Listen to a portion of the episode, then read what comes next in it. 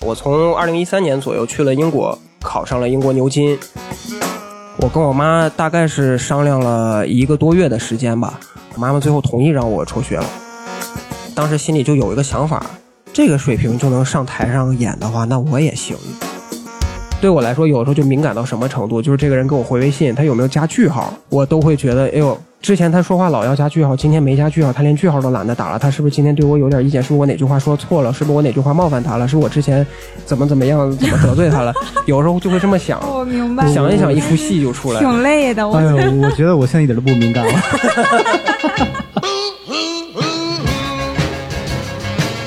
I'm crying over you.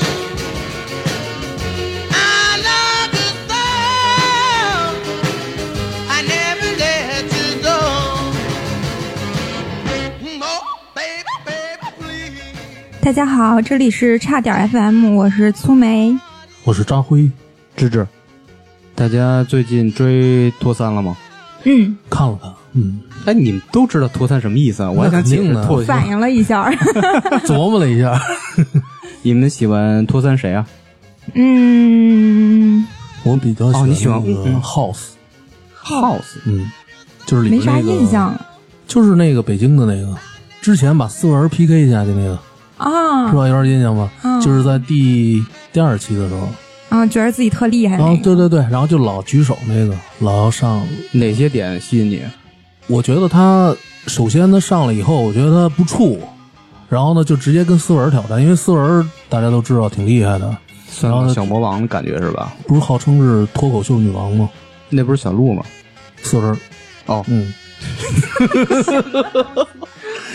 苏梅呢？嗯，我喜欢罗永浩， 那么我喜欢张雨绮呢？没错。那不是后来是杨天真了张雨绮吗？现也不错在呀是杨天真又是谁？我就里边那个那个导师，确实没追。嗯， 我虽然没追线上这些脱口秀综艺节目，但是我在一直在疯狂的追线下一个叫玩脱或者叫玩脱的一个洗浴厂牌，嗯，并且咱们今天请到了玩脱的当家美少年，我刚想接花旦。 当家美少年 Jerry，Jerry 哎，这回厉害了，打个招呼，嗯，大家好，我是 Jerry，欢迎欢迎，欢迎欢迎欢迎欢迎谢谢。 ，Jerry 今天特别好啊，感冒了，嗯 百年不遇，所以过来录个音。Jerry，上次我见你应该是玩脱的第一次开放麦是吧？对，那一次是玩脱的第一场，今年八月份的时候。呃，你给大家介绍一下玩脱。呃，我们玩脱呢是一个新成立的一个北京的单口喜剧的厂牌，是由我和身边的几个比较要好的玩脱口秀的朋友，我们几个人一块儿创立的。简单来说呢，就是我们并没有什么太大的目标，呃，但是呢，呃就是我们想把这个牌子做得好，不管说盈不盈利，那都是次要的，主要是我们这些人能在一块儿玩的开心，然后呢，能吸引更多的高质量的观众。就这是个钱不钱的无所谓是吧？嗯，跟我们一样。嗯， 对，咱们的共同点就是没收入啊， 不是这些都 欠，就是因为现在做语言类东西嗯都不挣钱，所以只就是是搞理想这哎块儿，就是靠乐趣，全都是乐趣，把赚钱当做目标其实是不现实的。 都把自己整的贼高尚，对都不是为了钱。其实 Jerry 身上有很多关于身份的标签儿啊，我给大家简单罗列一下啊：牛津辍学，伦敦蓝带毕业，前米其林厨师，SCA 认证咖啡师，还有就是北京脱口秀演员。简历挺丰富啊，简历你们这收我吗？不是，本来就 都不挣钱算了，本来情绪就特别高昂啊，语嗯调特别高， 然后突然到北京脱口秀演员，突然荡下 来。咱一个个来啊。 嗯， Jerry 先跟我们说说这个牛津辍学是咋回事儿？关于牛津辍学这个事儿呢，是这样，我从二零一三年左右去了英国，考上了英国牛津，然后我妈妈呢，她正好是英国牛津的博士，我她打当时断一在下，这个牛津大学还是牛津的大学？牛津大学，就真正的 University 就是在牛津是吗 of Oxford 是对那种对，对，是这是样是的。一所牛津的技术学 院，这事儿深 了，嗯哦学的是学的是英文文学，啊，哦，然后我的每天的这个学科呢，就跟这些呃英文文学、英国历史和英国法律这些相关。当时为什么要选这个专业呢？首先是我数学不太好，你参加过高考吗？我没参加过咱们国内的高考，我当时在国内的时候上了一个私立的高中，啊然后这个私立的高中是选用的是加拿大 BC 省的他们的一个教育的系统，嗯，所以说我每天是基本上百分之八十是英文授课。他那个学校毕业呢，其实是考一个加拿大的一个会考，但是我没从那个学校毕业，嗯啊，我就中途就直接退了，然后去了英国，跟我妈在一块儿生活。啊嗯他一直在英国生活是嗯吧？，对他现在在英国将近有十年多的时间了，哇哦，嗯。那然你后在英国的时候，一般业余爱好都是什么呢？业余爱嗯好，当时的业余爱好，说实话就是喜欢天天琢磨一些吃的呀、美食，就天天自己在家做。哦，你做是然辍后学之前对，那是辍学之前的主事儿。要是中餐 是吗？西餐为主吧，中餐做的少一些，因为其实在国外没有特别好的条件去做中餐那些炒菜。哦西餐是哪国菜？以哪国菜为主？西餐的话，其实这个西餐这个定义比较大。我主要做的呢融合的是吧是这种欧洲的融合菜，没错。啊嗯但是有一些东西，它就是比如说在 YouTube 上找一些做小点心的视频啊，它其实并不能严格的归属到哪个国的菜里面。对对对，嗯，所以一般就是我统称为西餐。嗯，哦，也会做炸鱼薯条吗？这个太简单了，你知道吗？这个 英嗯国基本上人人都会做。你桑巴狗粮狗都给你做了，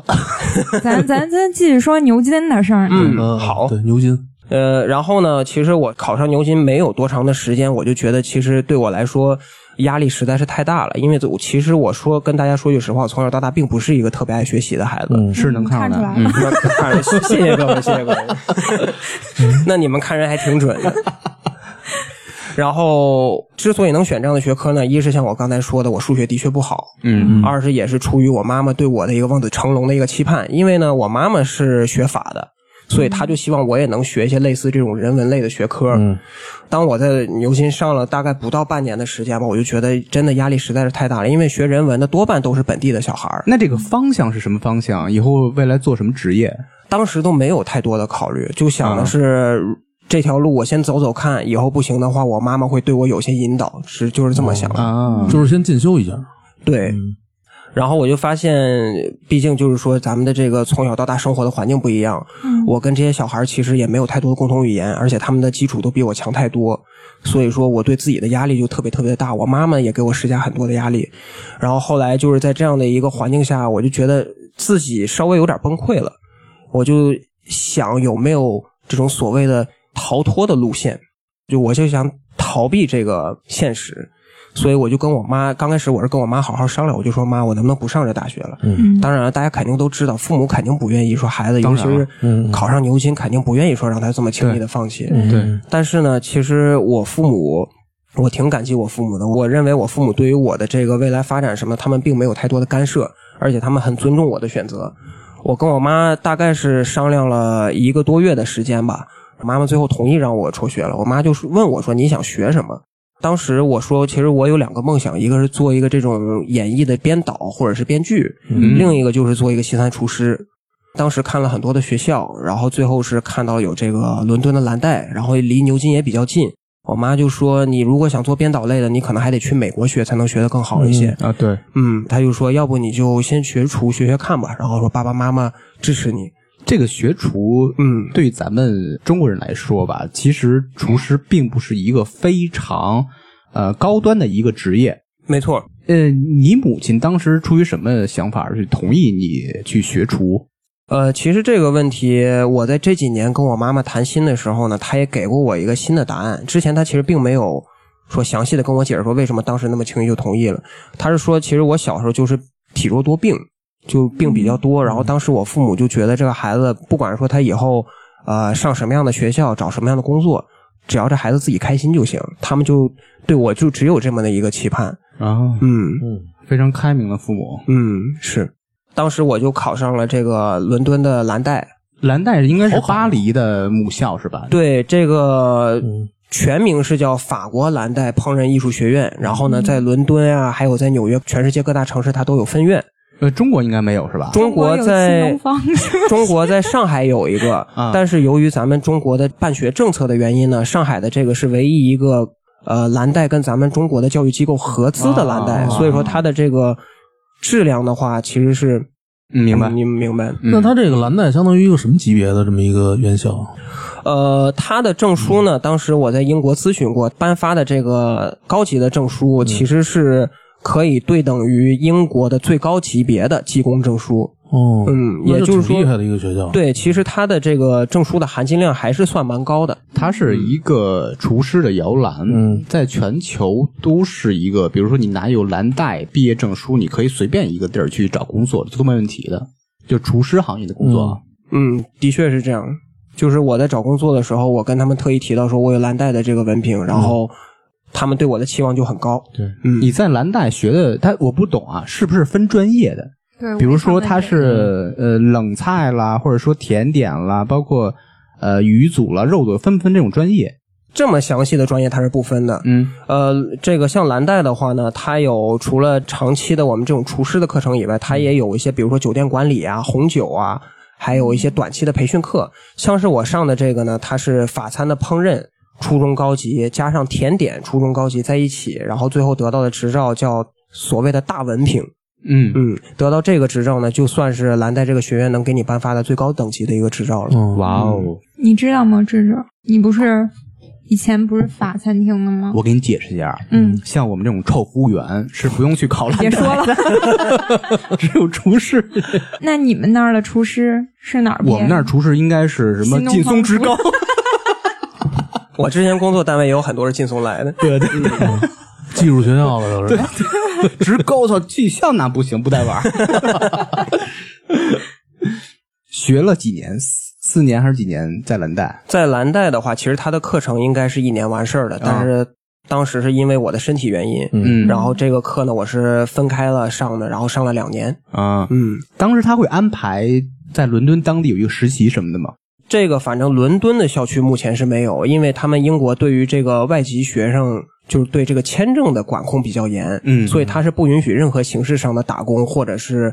就连志愿者他们都有很严严格的管控，所以说我们没有，至少我是没有一个实习的机会。可能其他的地区的院校会有分配这样的机会。那你当时学上这个以后，感觉感兴趣吗？像是跟你之前想的一样吗？当时上这个课的时候，的确跟我预期中的厨师的生活感觉差别没有太大。嗯，差不多。其实也是稍微有点辛苦，然后每天都在接触新的东西。嗯然后因为我们班儿是应该当时是，呃，每个班儿平均十六到十八个人，每一个学期重新打乱分一次班儿，嗯就能跟就当时在这三个月内，每个学期三个月嘛，三个月内就能跟这些厨师呢有一个特别默契的一个配合，然后我们之间关系也都不错。嗯，那还是选对了专业，啊呃，按照自己兴趣来得。选自己喜欢的嘛，应该没什么错儿。当时就是上蓝带的时候，我妈妈就经常反复的问我，但是因为我妈当时已经很支持我上蓝带了，她就是半开玩笑似的问我说：“你后不后悔？后不后悔？”嗯然后我一直都告诉我妈说一点都不后悔，我每天在蓝带学都特别开心，嗯，八个卦啊，蓝带的学费贵还是牛津的学费贵啊？一样贵，啊，都很贵是吧？都很贵，真的，这个是呃，说句实话，啊，嗯，有这奖学金吗？呃，牛津还是蓝带？呃，就是这两个学校，呃，牛津呢，我当时不是太了解，因为我这个能力应该也得不到奖学金。蓝带呢？蓝带的话，好像每年是有一位特别优秀的学生，嗯，然后好像是他在毕业之后是可以提供， 和牛没有没有，好像是提供住宿，然后提供特别好的一个什么在教育的一个机会， 啊嗯，是蓝带颁发给他的晋升的机会对，因为蓝带还有就是之后有什么酒店管理啊、品红酒那些课程。对对对对对，嗯但是我好奇学费是有多 贵？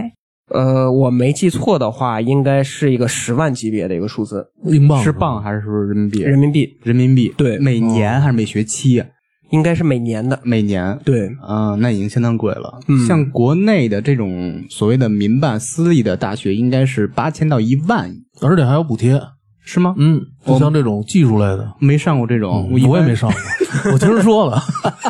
你不是挖掘机毕业的吗？他是挖掘机的，嗯，然后我 去，我在我在蓝翔学的摄影， 摄像摄像。对摄像，嗯是是真的吗？还是没有是真 的，我俩我嗯对对对俩我俩是同学，对我学俩的同美学容，啊他学的美，容，然后我俩一会儿组一电台呢，说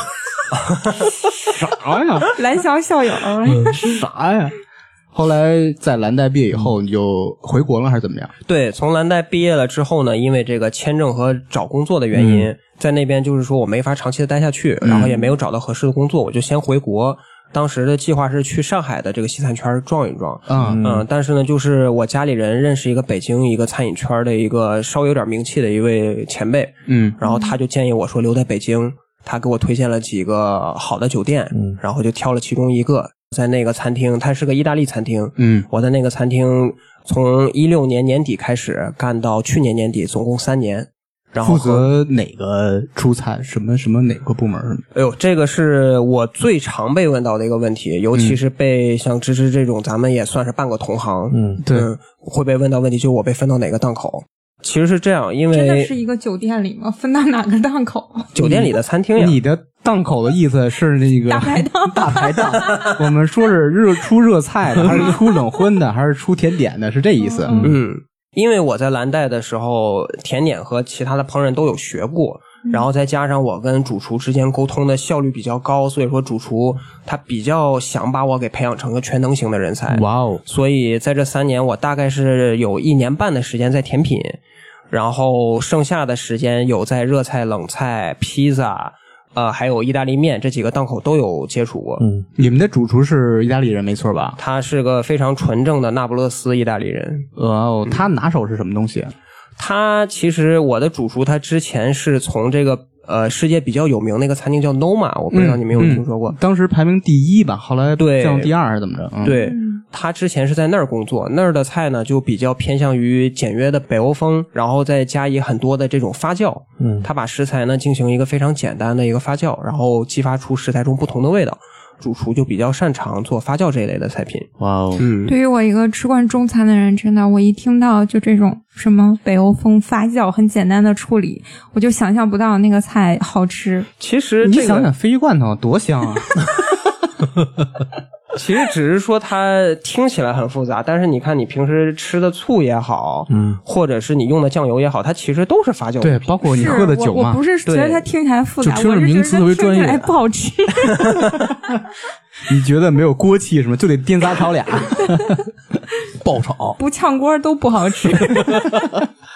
哎，那你的主厨当时对你认可吗？对你的技术？之所以能在这儿坚持三年，其实也归功于他，因为他一直是很欣赏我的。就是说，不管是说对烹饪能力也好，还是对管理能力也好，他还是挺赞赏我的。就是蓝带出来就是不一样，是吧？不不，我觉得这种工作经历特别幸福，就是你工作的时候有一个人特别的支持你、认可可你对，就是你的师傅。对其实我觉得最核心的，并不是你的蓝带背景或什么背景，是你的态度。没错，我做餐饮最明白这一点儿，你可以笨，但是你态度端正，就可以教你，这是最重要的。，对，的确就是我自认为我跟我们一部分同事不一样的地方，就是我是真心在热爱对，这个行业，我并不是说为了去养家糊口，就是说实在干不了别的，然后我干这个一门手艺来挣钱。我是真的是出于对这个西餐的热爱，我特别能解。理解你。当时我那个八年的状态也是这状态。你说你也出于热爱，我真的是出于热爱，特别热爱西地， 吸尘器小王子。 你当时在这个意大利餐厅开始做厨师，这个已经规划好自己的未来职业，应该就是厨师是吧？对，当时的确从一六年回国开始，我对自己的规划就是说，至少干这一行，先干个五年十年，嗯，然后再如果说不喜欢，再去考虑干别的。因为其实，在国内想要中国人想要做到一个好的西餐厅的主厨，几乎是不可能的。对，嗯这个是一般都是外籍的。对，一般都是外籍的人，他们可能更吃香一些。呃，然后呢，再加上，其实到后来呢，就是我在餐厅，呃我的心态和我对西餐的热爱的这个程度也慢慢发生了一些微妙的改变。嗯，所以说我干了三年之后，正好合同到期了，我就直接就离开了。我从那个西餐厅离开呢，大概是去年十二月份的事儿。嗯，然后是在去年十一月的月底，咱们北京是第一次正式的有餐厅被评上米其林星，这个是呃有史以来第一次。所以在这之前呢，如果各位有听说北京的某某某米其林星餐厅的话，其实那都是扯淡。对，那这个是哪个餐厅？像是我了解的，就是今年北京呢评上米其林星的餐厅以中餐为多，嗯，然后新荣记是吧？什么的，对，新荣记是唯一一家三星，对，然后也很厉害。除此之外呢，被评上米其林星的西餐厅在北京目前只有三家，然后我们的那个餐厅是其中一家，而且这三家呢都是一星。二星跟三星都没有西餐厅，嗯，这个所以说当时出了评选的时候，北京的很多的这种饮食圈里的这些食客也好，或者厨师也好，呃，有点怀疑这个说是不是水分太大，但是呢，咱们不得不承认的是，北京的这个西餐文化跟上海还是有一定的差距。没错没错，我就想说就是这个，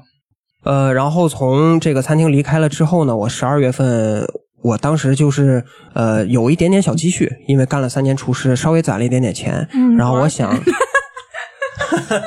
就哎老是插这种问题，我呃我我这么跟你解释一下，你就知道我兜里有多少钱了。我去看了场脱口秀演出，嗯就没钱了，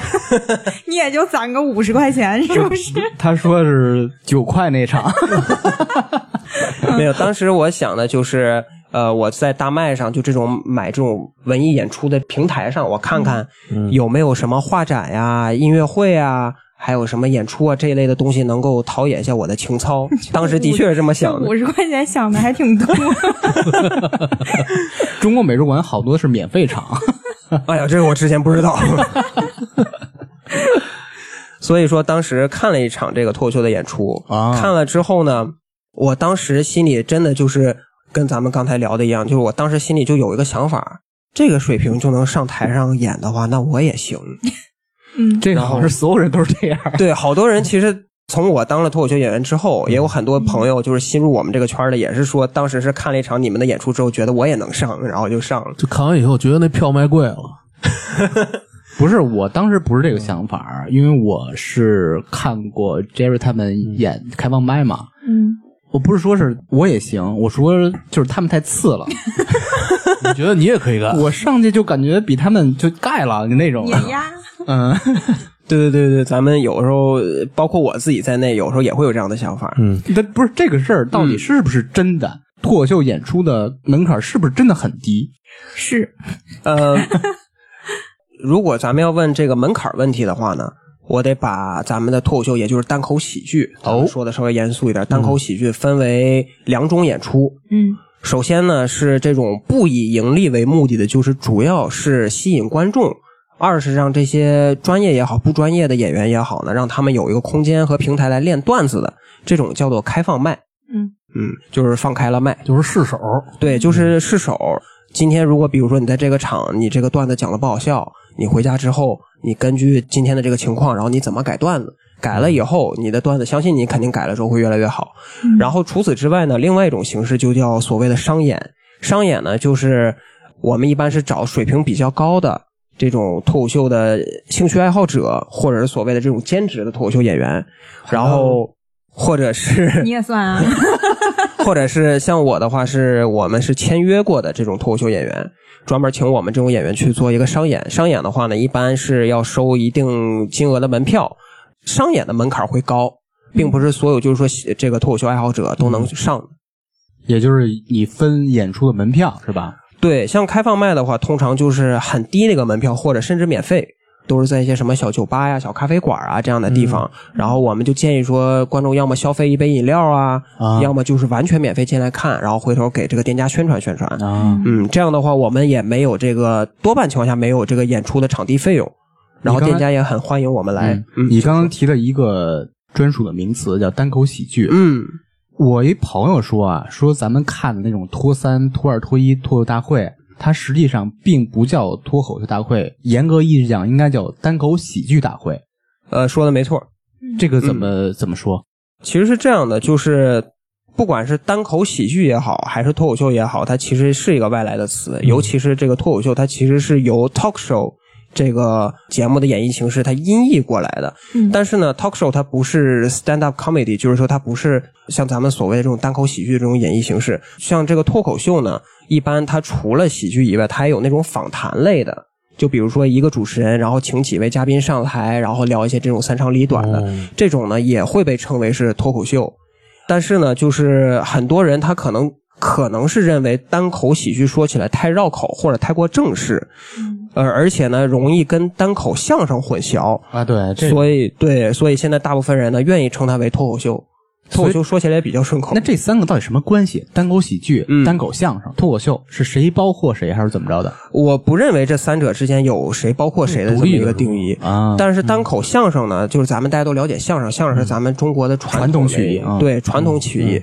单口相声呢，无非就是说是一位演员在说，一位嗯相声演员在说。单口相声呢，对于这个演员的基本功也有一定的要求，就比如说他要报菜练习名儿什么的，对报菜名 啊，练习真的啊贯口，这个是真的。啊像是做相声演员的话，我们俱乐部也有几个相声演员，他是跟我们说，他们当时在练习的时候对基本功的要求非常高，然后师傅对他们也非常苛刻，嗯，不像搞这个单口喜剧是什么鸟人都能 上。就是没没有门槛儿我感觉受到了侮辱。人家刚刚说门槛儿低，到扎辉这儿没有门槛 儿。 就是说没有那些相声演员的那些门槛儿。对，的确没有相声演员那么哦也就是单口相声演员是有基本功的，对，而单且口喜剧是可以没有的。就不管啥可有可几口无的啊相声演员，那我有一问题想他都是相声演问，员，就是比如说像原来那王自健，嗯还有那个周立波，他们应该属于是单口喜剧演员，应该算是。呃，尤其是周立波，嗯嗯，他其实虽然说现在周立波可能名气在咱嗯们国内比较臭，而且他不学好啊，嗯，对，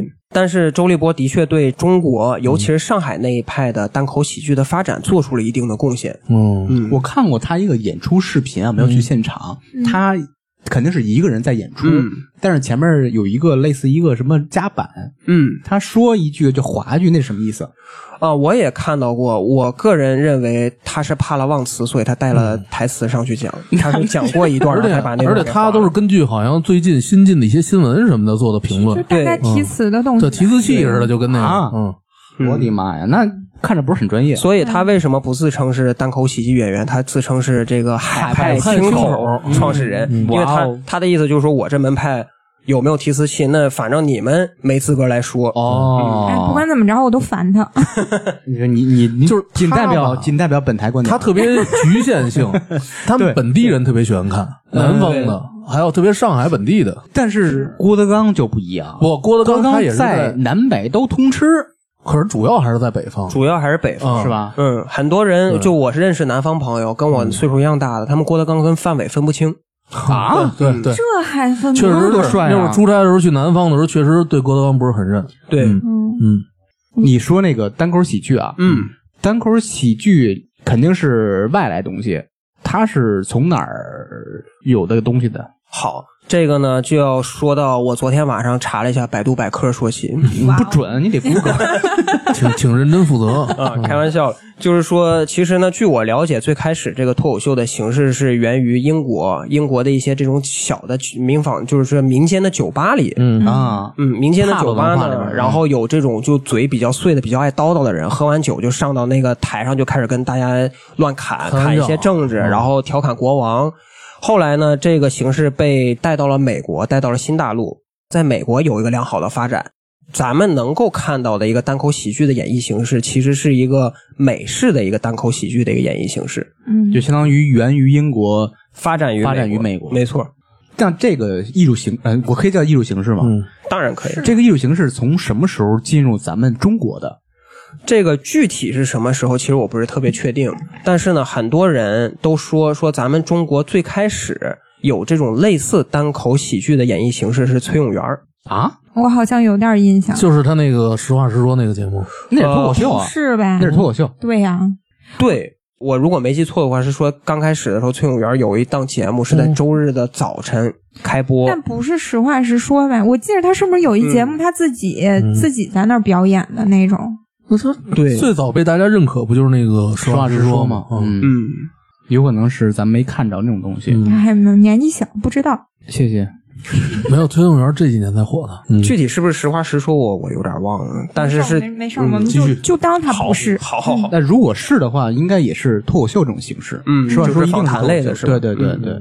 那回到你身上啊，嗯，你最早是什么时候接触到这个单口喜剧或者说脱口秀的？我最早接触这个单口喜剧是我在我刚跟各位提到我那个私立的高中啊，然后我的班主任呢，在中国啊那个私立高中，班主任当时在我们晚自习的时候，他给我们放了一段这个叫呃 Russell Peters 这么一个单口喜剧演员，他其实是一个印度裔的加拿大人，哦他特别爱模仿中国的广东式的英语，哎，我看过那段哦你知道是谁儿，了 还有那种印度人说英语，对对嗯对，所以呢，能跟咱们咱们中国人能产生一定的共鸣，然后我就特别喜欢他。但是当时我并不知道他演的是这种所谓的单口喜剧或者脱口秀，嗯嗯我只知道他是一个喜剧演员，又高又壮那个是不是？鼻子特别尖。嗯嗯，还是挺逗哎，的。那你之前在英国接触过这个脱口秀什么的吗？当时我是因为在英国可以看那个网飞还有 YouTube 什么的，我主要是在这两个平台看一些杂七杂八的一些，我都现在都说不上名的一些脱口秀演员的表演。线下没有过，线下没有，我当时是个死宅，不不怎么。不怎么出去转。嗯，跟我一样一样 的。按说，呃，英国的那种帕文化是特别发达，是吧？嗯像那种脱口秀俱乐部会特别多啊，对，就是死宅都错过了。 哎，你第一次上台是什么时候第一次上台是去年年底，大概是十二月中旬的时候，啊然然后后是让我想一想，第一次上台应该是在一个叫做笨豆咖啡的一个地方，啊在东直门那一边。嗯，嗯，因为我当时是报了单立人儿的那个脱口秀的培训课，毕业了之后，每位同学有一次机会能在他们单立人儿旗下的这个演出场地能够演一场。其实也是开放麦吗？还是怎么着？它其实市场开放麦，紧张吗？当时相当紧张。其实我这个人，呃，我问过很多的演员，很我跟很多演员的这个紧张的法子有点区别嗯啊就是大家是很多人是上台之前特别紧张啊，冒冷汗啊，发抖啊，然后上台之后抖腿什么的。我还不是，我是全程抖。 没有没有没有，我感觉是我的大脑跟身体不同步。是嗯我上台的时候呢，我不会紧张，但是我下台之后，我的胃会特别严重啊的，哦那痉你挛。这属于后反劲儿，对，嗯你上就有台有走太快了，有点像那没反应过来个战后后遗症那种感觉。啊，没还没琢磨过来呢，就对完了。，可能就是刚开始上台，我觉得哎没事儿，然后等下台了，哎我操，刚才上台了，然后开始紧张。刚反应过来对，刚反应过来。所以直到今年，我前几场演出，我还是会经常带着那个止痛药，然后在上台之前先把止痛药吃上，然后下台了之后就不会那么难受。但是上周在周六的时候，我在五道营那儿演了一场，嗯打开药盒发现止疼药吃光了，我就硬着头皮上去演了一场，下台也没肚子疼，所以我觉得主要还是个心理作用。心里问题。对，对肯定是当时讲一个什么风格的段子？哎呦我的天呐，芝芝问的非常好。这个其实刚开始我自我感觉特别良好，我还觉得我讲的特别好玩儿。但是呢，后来受到了一些老师的启发，然后还有他们的评价，其实我觉得我讲的东西其实挺 low 的。刚开始，当时呢，我参加了一个俱乐部的一个新人选拔，然后那个新人选拔的老师这几天还找到我说：“Jerry，你知道吗？你当时第一次上开放麦那个段子把我恶心坏了，我就心里想说，你这小伙儿穿的这么好看，一个人怎么讲出来段子那么恶心？你说你说的是屎尿屁的事儿是吗？对，跟尿有关系。其实呢，我当时是为了找能跟观众共鸣的话题，我找到了一个比较偏的，是好多男的上完厕所不洗手。 嗯哇哦，然后我发现这个话题女孩儿特别爱听，我每次讲给这个台下的女孩儿的时候，她们都乐得特别开心，但是男的就皱着眉头瞪着我。哎，你觉下得次说到他你们下心里次了可以可可能以是加一个男的从厕所出来边走边系裤子那个， 对，然后还不洗洗手，我当时对这个男生上完厕所有一个演绎，呃，我拿麦克风比作 嗯，嗯，后来呢，是他们不洗手，然后去了镜子面前，然后就直接就搓自己的脸呀、搓搓鼻子呀、摸摸头啊什么的。当时就很多人就说你这个段子，有些人说好听了，就说你这段子挺欧美的；嗯有些人说难听，就说你这段子真低俗。嗯，包括我爸，我爸我第一次开放麦录像，我也给我爸看了，然后我爸就说你这段子太低俗了。父母这一辈儿的可能都看不了咱们后来的这些说的这些脱口秀什么 的。是这个，其实也是我后来为了这个事儿，我真的编了个段子，但是这个是百分之百的真事儿。嗯是我当时有点不服气，我跟我爸说：“爸爸，那你能不能告诉我高雅的喜剧什么样才能叫高雅的喜剧？”我爸说：“爸爸建议你去看看郭德纲的相声。哎呦我去，不是郭德纲和周立波不是有过一个有一个那个谁低俗谁高对呀？谁什么低俗喝谁咖高啡呀喝算咖喝咖啡那个事儿嗯对嗯嗯不是郭老师那个段，咱不咱不说人怎么样啊，他那段子也也没有没有多高 雅，也是那点事儿。不高雅对但，只是那会儿周立波觉得他比较低俗，对，周立波认为郭德纲比较对低俗。他老是拿这种上海的小资，就所谓的海派哎来，他有地域性的这种歧视在里头。对。哎嗯对那当时你演第一场，观众的大概都什么反应？其实总体来说，说实话，反应还是不错的，因为大家认为就是说我是一个新人，第一次上开放麦，他们其实对我并没有太高的一个期望。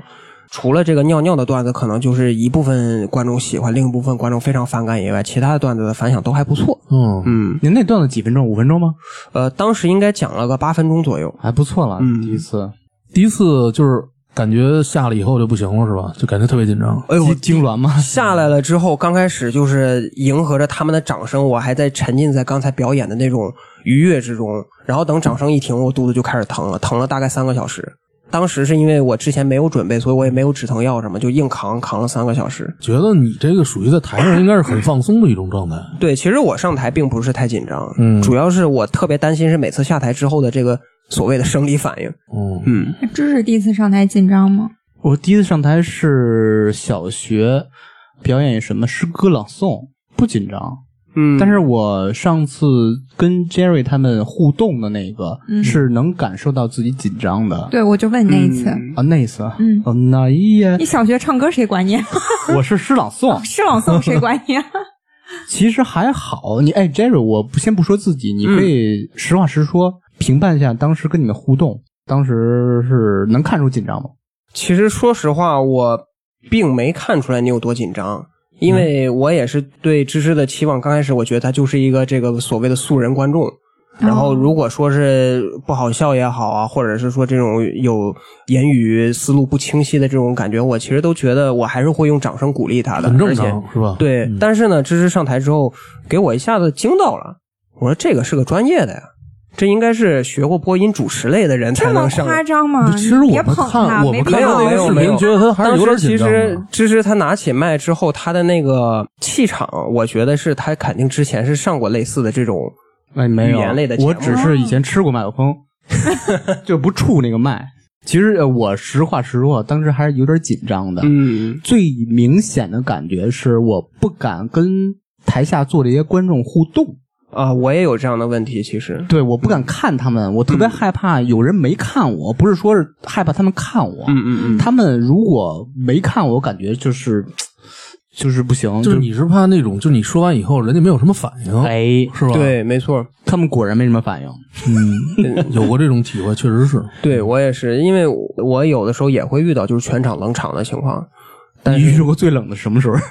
最雀无声最冷的呢，就是两个月之前我在蜗牛小酒馆儿啊？有一场开放麦，然后那一场是让所有观众强制戴口罩了，好像。嗯，所以说他看们不出表情来是吧？是一是我在台上我看不出他们的表情，二呢是台下他们笑不笑，我也我反正是当时我讲一个段子，台下没有任何声音，我从头冷到尾。哦，那挺，嗯嗯，我觉得那样，我觉得心理足够强大才。行。对但是我有朋友他在台下说，其实大家观众都是笑的，只是说他们因为没有人敢笑出声，其他观众也不敢笑出声。嗯没有人敢笑出声儿。就觉得自己笑特尴尬是吗？对，因为有的时候咱们的确是观众，就是说他如果突然哈哈一笑，然后发现周围的人都没有笑，他自己觉很得尴尴尬尬。嗯啊，有可能这个笑也是从众。对对对，没错。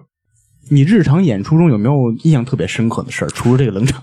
冷场其实真的那次是对我打击挺大的，但是印嗯象特别深的事儿呢，是去年年底在南锣那边儿嗯有一场演出，然后当时呢，我主要的段子是讽刺这个呃有一些中国人对于英文或者是对老外的一些刻板印象的。嗯当时就提到了我的一个论点，就是说，并不是所有的老外英文都一定好，嗯芝芝可能也听过我这个段子。对对对，当时可能就是说，呃，语气也好，台词也好，并不是拿捏的那么的恰当。嗯我当时就指出的是，有些老外英文没有我好。当时台下就有一个观众，他就切，你英文能好到哪儿去啊？哎呦，嗯我特别害怕这啊种较劲啊呢、呃，然后其嗯来啊实一段他这么说呢，也是侧面印证了我段子里的这个论点，就是有些中国人他就认为老外 戳的中英他文了，就真对戳中他了。没嗯错，他们就是认为说中国人的英语好不到哪儿去。嗯，像是我这个人呢，有的时候我的思维就怎么说，我想东西比较敏感，他的这个举动呢，就让我回家围绕着他又写了个段子。那就是你这在原有基础上又加了点东西是嗯吧？对，嗯都是我。源于生活，你这些段子。对我的段子大部分是源于真事儿，尤其是我的一些非常负面的一些想法或者是一些回忆。作为一个比较敏感的人呢，我不想说把这些东西都太压抑在自己的心里。对于我来讲，最好的一个发泄的方式，说出来，就是说出来。如果能戏剧化的把它表达出来，让更多的人听完了之后发笑，那我就特别满足。就像这个女观众的这个事儿，我后来就给她编成了个段子，我就说我说老外的英语没我好，嗯，然后上次就有个女观众，我就说，切我说姐们儿给你扎漏气儿了， 啊，场景再 现。对，是在我的脑子里又重新过了一遍，嗯然后我就想，如果我能回到那个时候，我肯定这么说。当时没反应过来，当时没反应过来，也没那个胆儿。有这种观众， 还有没有那种就是特别的跟你就杠的那种观众？呃，目前我没见到，但是偶尔也会有，就是我经常能看到其他的演员，真的就是下了台之后就说刚才前面那个观众真的是我说什么他都接，什么他都能接得上。有的时候遇到这样的观众，一是他会影响其他的观众的观赏体验，嗯嗯，二是他也会影响整个演员的这个思路。嗯啊，这个是不礼貌的事儿吗？你可以适当的去接茬呀、或者是刨梗，但嗯是如果我们演员每说一句话你都要抬杠的话，那其实有点烦。啊你就看那个相影响声到，节奏应该郭德就纲会那被相打声乱了。不是经常有人在底下搭茬儿，他就说什么看什么什么起哄的两万什么的那种，啊，也他也不喜欢这种中间有被对，人有些人是愿意就是哦，说，我明白了，嗯，咱们啊，觉得是是一种什么呀？感觉跟演员啊，给他捧场，感觉有种互动感觉。嗯咱们有可能穿的是好的，但是演员未必就真正喜欢这样的搭茬儿。对啊，因为他打乱他的思路了。，对对我不觉得是好的，我觉得就是你看德云社的那些相声，嗯，他们好多人，比如说说定场诗的你时候，们嗯观都众不在啊看底别下，的吗？就郭德纲、德云社，我我觉得他那个接下茬嘛，那种观众，我觉得就是找存在感，你知道吧？大家都知道他要说就是什么，哗众取就宠就他在那儿接，嗯而且他容易把人演员的节奏给打乱了。其实我个人而言，因为我的这个临场即兴发挥的反应会比较慢一些，嗯我不太擅长跟观众互动，嗯所以说有时候观众如果突然跟我说了点儿就是在我预料以外的东西，我会很慌张你。就懵了。然后有的啊时候我可能会尝试忽略他，或者一句话就给他带过。嗯，但是呢，其实作为脱口秀演员来讲的话，有一些演员他们是很擅长临场发挥，然后跟观众互动 现挂是吧？那叫。对，其实我们很欢迎观众，就是说有时候能接接话呀，啊跟我们互动一下。他突然说说点好笑的、有趣的事儿都没问嗯题。但是如果说他真的是恶意的，就是为了让所有人、所有的观众都关注他，他想抖个机灵，然后哗众取宠哗众取宠的这种感觉的话，那我们其实不是特别的欢迎这种。还真有那样的人，还不少嗯对，。常有。说你刚才演出啊，你的这个所谓的舞台风格是什么样的？呃，你看我像什么样呢？呃，我不知道是不是脱口秀演员，包括单口喜剧演员，是不是有自己的人设？其实呢，这个所谓的人设呀，都是我们演员自己想好加给自己的。有些嗯呢，就是说我们是刻意要去表演出这样的人设。就比如说，我认识一个山西的一个演员，他就每次上台，他都说自己是东北人。啊，为嗯，什么呀？然后我以我以为他用说的山是西真口的音，说是吗？好奇怪的人设。 没有，因为他女朋友是东北的。啊啊嗯东北人对那个口音特别传染，是吧？对，而且就是其实他模仿力也比较强，模仿东北口音我都当真了，我一直管他叫辽宁老乡，结果发现他不是东北的，我被骗了。你都听不出来，啊对我都听不出来，嗯所以你的人设是嗯我的人设其实我没有刻意的说给自己标榜什么样的人设，但是呢，因为我的段子主要都是讽刺一些中外文化差异和一些中国人对老外的刻板印象的，嗯所以说我给自己的人设呢，就是一个海归的一个厨师，就是我有过海外归来的这个生活的经历，嗯然后我在国内呢也从事过就是个别中国人有一些负面刻板印象的这么一个职业，嗯，因为很多时候就是尤其遇到一些不太熟的一些朋友，就尤其那些情商比较低的人，嗯嗯，他们说：“哎，你从国外回来干嘛了？”我说：“我当厨师。”他说：“你是高考没考好啊，还是 怎么？”就是我我说：“难道你印象里的就是只有是那种学习不好的要混口饭吃人才能当厨师吗呃，？”其实他说对啊在中国非常明显这个，对对，我曾经在我的那个彩票的故事里头，那个胖子他就是学厨师的，嗯哎，别说了，咱俩蓝翔校友，别说那么 不多。是不是，真的说正经的，那会儿他们就是觉得好像学习不好的人就会当厨师，特别在国内，像一些技校、啊还有一些职高什么的。你很难相信一个考得上牛津的人会去学厨师，天天在家叭叭叭剁菜，对对吧？不是你说的还是中餐，我，我说的就是当对，八八八剁菜， 就是中还是国切人配的那印块儿象里， 对，是个但是配菜的。在国外不一样，你厨师这个职业跟律师、跟总统是一样只的，是分工不同，对对对，对，其实我不认为说厨师也好，或者是服务行业也好，因为芝芝之前也是服务行业，对嗯吧？不是服务员是服务员，服务员，嗯餐饮服务员， 对对对，所以很多人其实对服务员也好，对厨师也好，他这种所谓的刻板印象呢，其实我觉得是需要有人能够站出来替这些人说一句，说你们的这个想法是错的。其实他并不比你们低级，并且我而且来自牛津，嗯，虽然辍学了，对 我是为这个辍的学，是不是？哎，那我有一问题想问你，就是这个厨师和这个脱口秀，你现在觉得哪个更适合你？我个人认为呢，是脱口秀更适合我一些。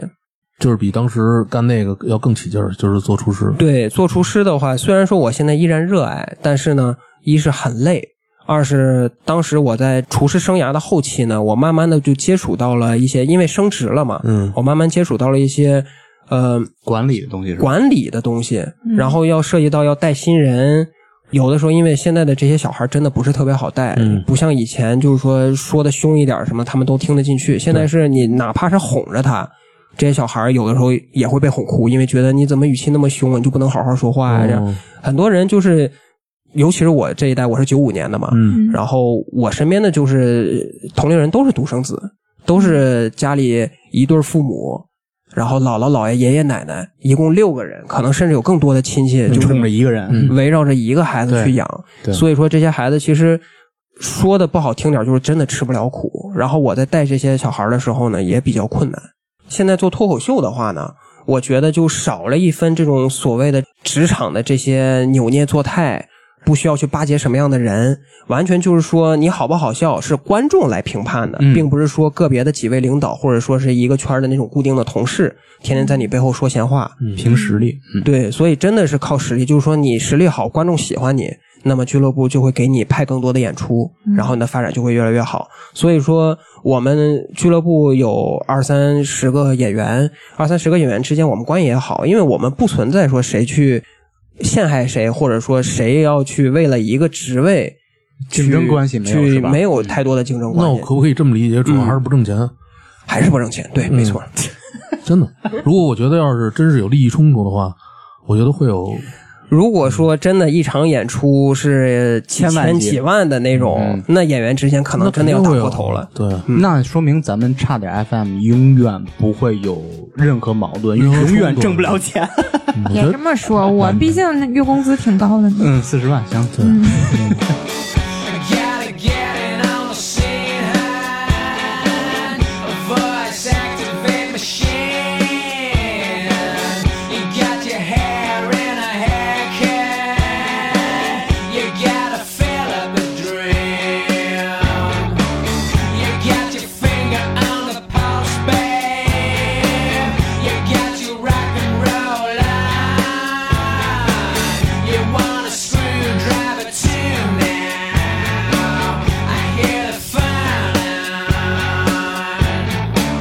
You got it all inside out, but you ain't got it down. Push the pedal now. 咱们刚刚聊那么多关于单口喜剧，包括脱口秀这东西，目前咱们国内这个行业是什么样的情况？目前脱口秀也也就是单口喜剧这个行业，在国内的发展是一个，我认为还是处于一个刚起步完的一个阶段，嗯，正在欣欣向荣的往上发展。它其实像是，尤其上海和北京呢，呃，各有好多特别大厂牌的俱乐部，尤其是像芝芝这种经常去看线下演出的，应该知道。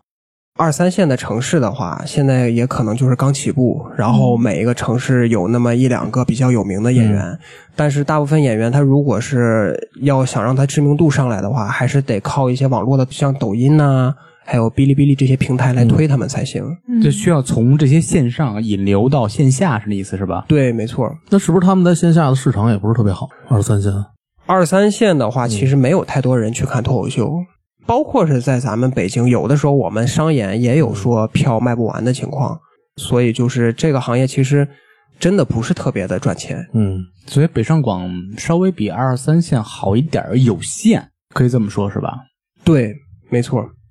那你这个北上广大概，咱说北京吧，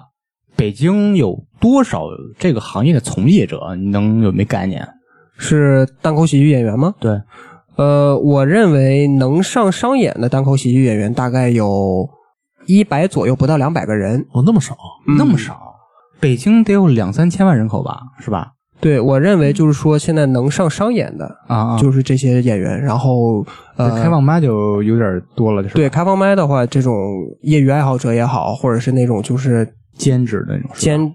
其实也有很多这个我们脱口秀演员是兼职的。就比如说我，我现在白天也有一个工作嘛，哎，那但是像那个脱口秀大会还有吐槽大会，我看人也不少啊，嗯在他们那里面是演员还是演观员啊众？呀，他那没有多少演员呀，嗯对，其实也没有太多呀。我觉得挺多的。其实你看，每年的脱口秀大会也基本上都是那么一批人，嗯，他没有太多的变化这。还是那些老人儿因为都它是一个公司去承办的，是吧？对他，嗯我没记错，应该是效果承办的。啊，对对对，效果。嗯，那在这些国内的脱口秀演员里，你比较喜欢谁的风格？我个人比较喜欢的是单立人的悟饭。哇哦，这是属于老师级别是吧？对，因为他其实也严格上来讲也算是我的老师，因为之前我上这个单立人培训课的时候，他的确是我老师。悟饭老师呢，他是这样，就是他其实咱们在台下看到的一个悟饭呢，嗯，是一个特别蔫儿的一个戴着眼镜的一个，呃，像工科男的感觉是吧？有点工科男的感觉，但是上了台之后呢，他的眼睛会突然睁起来。就本来他其实悟饭老师的眼睛特别小，但是他上了台之后，你会发现他是一个截然不同的另一个人。他在舞台上的那个表演的样子和他对这个舞台认真的态度特别吸引我。他段子好笑，这个是大家都知道的，更多的是我发现他对这个舞台的这个认真的态度和对单口喜剧的热爱，是我特别欣赏和尊重的，他的台上台下反差很大，是吧？反差非常大。就跟很多喜剧大师，嗯，你看周星驰，包括金凯利，嗯他们包括憨豆，嗯，他们好像在幕后应该是一个特别安静，比较闷。甚至有可能，比如金凯瑞和憨豆都有那个抑郁症嘛，嗯呃，罗宾威廉姆斯也有，然后他因为抑郁症还自杀了。对，嗯，他们一进入这个舞台就完全是另外一种人，是吧？对，因为我之前呢很喜欢，小时候特别喜欢罗宾威廉姆斯，然后前几年得知他自杀的消息之后，我还挺伤心的。他之前就说过一句话，大概翻译过来的意思呢，就是说他认为世界上那些特别敏感的、特别容易抑郁的人，其实都想努力的让身边的人感到快乐，嗯，因为他们知道，就是自己抑郁和感觉到毫无存在感、毫无价值感是一种什么样的感觉，嗯所以他不希望其他人有一样的感觉，他们会努力的让身边人开心。那他们在台上是不是也是一种释放？就我个人经验而嗯言，我在台上就对我的这种内心的压抑和负能量就是一种释放，我相信他们也是一样的。嗯，现在这个线下的演出是一个什么状况？呃，是指开放麦呢，还是就是各种的，比如说商演、开放麦，有大概，咱就说北京吧，咱们都嗯不了解，北京有大概有多少这种场地是有开放麦或者说这种商演的？我没有做过详细的统计，但是我认为现在很多俱乐部都很活跃。像我们俱乐部的话，一周加上商演跟开放麦一起，可能有三到五场。其他俱乐部再加在一起的话，我觉得可能北京平均下来每周得有二三十场脱口秀演出。啊，那还规模还是挺大的，是吧？，对，然后主要的这个演出的地理位置呢，都是在东城跟朝阳这一带，嗯然后偶尔会有西城，其他的区域的话会稍微少一些。看东城比较多哈。对这个其中特别什么？嗯，就那些咱们这些受众呢，这些受众主要是什么群体？是职业啦、年龄了这些方面？呃，受众的观众的话，其实我认为是八零后到九零后的这些已经在北京有一份工作的这种白领，好像是居多的。因为像是学生的话呢，首先不会说专门掏一份钱去看一个演出，然后有些段子也是说可能年龄稍微大点的人他们接受不了，说尺度有点大，然后小孩儿呢可能也不太喜欢，听不了，所以说一般都是现在的观众都是一些二三十岁的一个比较年轻的一个工作的群体在看我们的演出。那咱们现在这个演员都是什么状况？刚才说了，咱们比如说北京有一百多个所谓的演员，就可嗯以说是上商演是吧？对，他们基本上是兼职还是全职？在这一两百个人里面，我认为是兼职的还是多，嗯因为咱们刚才一直都在反复强调一个问题，就是做脱口秀并没有那么赚钱， 所以那那个说收入大概多少啊？是这个兼职的怎么算？嗯是说兼职的这个脱口秀的收入吗？，这个也得看演员他们的能力和他们的这个资历了，因为现在。呃，每一个演员他们究竟能得多少的演出费，这个我们都不是透明的。像我的话是今年刚涨价，嗯，我觉得平时能多赚出一份儿一周的外卖钱吧，大 概。那就像拿你来说，就是说你的这个演出费什么的，能够维持你正常的生活吗？光是靠演出费的话还是不够的。嗯，嗯所以他说了嘛，主职是脱口秀演员，兼职挣钱。对，嗯 我的主业是脱口秀演员，副业是赚嗯钱。那这些全职演员呢？全职演员的话，他们也不一定是光搞脱口秀，因为像是单立人也好，还有其他俱乐部，他们可能会做一些漫才、sketch，即兴表演，甚至的有一些什么话剧啊一类的，他们可能做一些这种还是表演形式的一些演出会多一些。啊，嗯就不同的方向的各种的效果同时举进，效果对他们那些脱口秀演员不也说大部分都是兼职，嗯然后全职的说什么一月一千五还是多少钱的？那不老少了。然后不是说他们那些演员有时候出去接那个编剧的活儿吗？嗯，对，我们也偶尔会有这个演员接一些外面的，比如说给一些公司做年会的表演呀、我的妈呀， 听着就是心 酸。好多都是这样。你像那做舞蹈的也是，给年是吗年会编个舞什么的。嗯那说相声的也那样呗？说相说相声可不能太也清楚嗯也有被请到去一些地方做表演的。像我去年的话，是受邀参演了一场，但是他们是一个挺大的一个集团公司信吧息平台，是一个那种金融信息平台。嗯，他们就写了一些段子，想调侃自己的老板。可能是怕自己的员工上去演的话出事儿，然后就请了我们演员去背他们的稿子来演。但是现在就这种参加其他公司的年会的演出，其实收入完全比我们自己办商演要高很多。那肯定。但是这活儿不固定啊，它比较散嗯对。，嗯这也就是说是有什么大的节日，像过年呀、或者是有这些什么七夕节啊这一类的，可能才会有偶尔会有这样的机会。那咱们这些兼职演员里，主要集中在哪些行业？他们主职是什么？兼职的话，像我这样之前做厨师的，目前来讲，我应该是唯一一个。嗯据我的观察，大部分的脱口秀演员，就不管是兼职也好，全职也好，嗯，他们可能之前都有过做 IT 的背景。啊？为什嗯么都是哎做 IT 的呢？都是互联网行业的对，人。好多都是 从互联网行嗯业出来互的。联网太压抑了，是吗？哎对，，我觉得这是一个原因，就是可能他们的压力比较这大。个粗眉比较有发 言。我已经打算要去说脱口秀，像是我认识脱口秀演员里面，现在平均来讲的话，五个里面可能有三个都是从事 IT 行业的。嗯，而 而且这些人大部分就是程序员和产品经理比较多。对对对，的确比较多。嗯， 我操，他们都多压抑啊！ 嗯他们这两个职业在公司里打架打不过来的，脱口秀上骂街 对，。在脱口秀上骂那还有别的行业呢比较多的，别的行业的话，可能有一部分是呃演艺相关行业，就比如说我们这儿有一些演员，他就是职业就是演员，哦，演一些小的电视剧啊、电影啊，然后还有一些话剧啊，呃，也有那个像是开心麻花之前的演员，也有几哦个是还有在我开心麻花的，对，有。其实我认为绝大部分的演员，他们的职业还是一些平日生活压力比较大的一些这种坐办公室工作的演员会多一些。嗯嗯，像是厨师的话，我知道我之前工作的压力，就是每天早上睡醒就去上班儿，嗯然后晚上下班儿就直接睡觉，根本没有时间去写段子，甚至去看别人去讲脱口秀，这都是不现实的事儿。感觉厨师的话，工作时间又很长，然后工作量有的好像也挺多的，对，然后钱还少，就每天就 很……哎，西餐厨师不是应该挺挣钱的吗很？多想人啥呢？很多人都这么想，其实真的这么想 的？西餐服务员说你想多了，真的是想多了，就是其实厨师这个行业真的是很辛苦，嗯，而且赚的也并没有那么多，没有大家想的那么多。嗯你知道虽然说每个餐厅可能有，尤其是北京有个别几个餐厅看起来消费特别高，嗯然后你们去吃饭的时候会想，哎，在这家餐厅工作的人一定收入也很高啊。其实不 是，啊，我不上班之前是那么想的，嗯上了班之后才发 现钱都是老板的。对， 那你那你像这写段子的时候，有没有就是枯竭的时候或者憋不出来的时候？其实对我来说嗯很少，因为像我刚才提到的，我是一个对生活和对一些事儿很敏感、很敏感的人。嗯，说难听点儿，其实就是我很小心眼儿。嗯所以说，对于我来讲，有很多回忆和我原来遇到的一些人和事儿，我是很纠结的。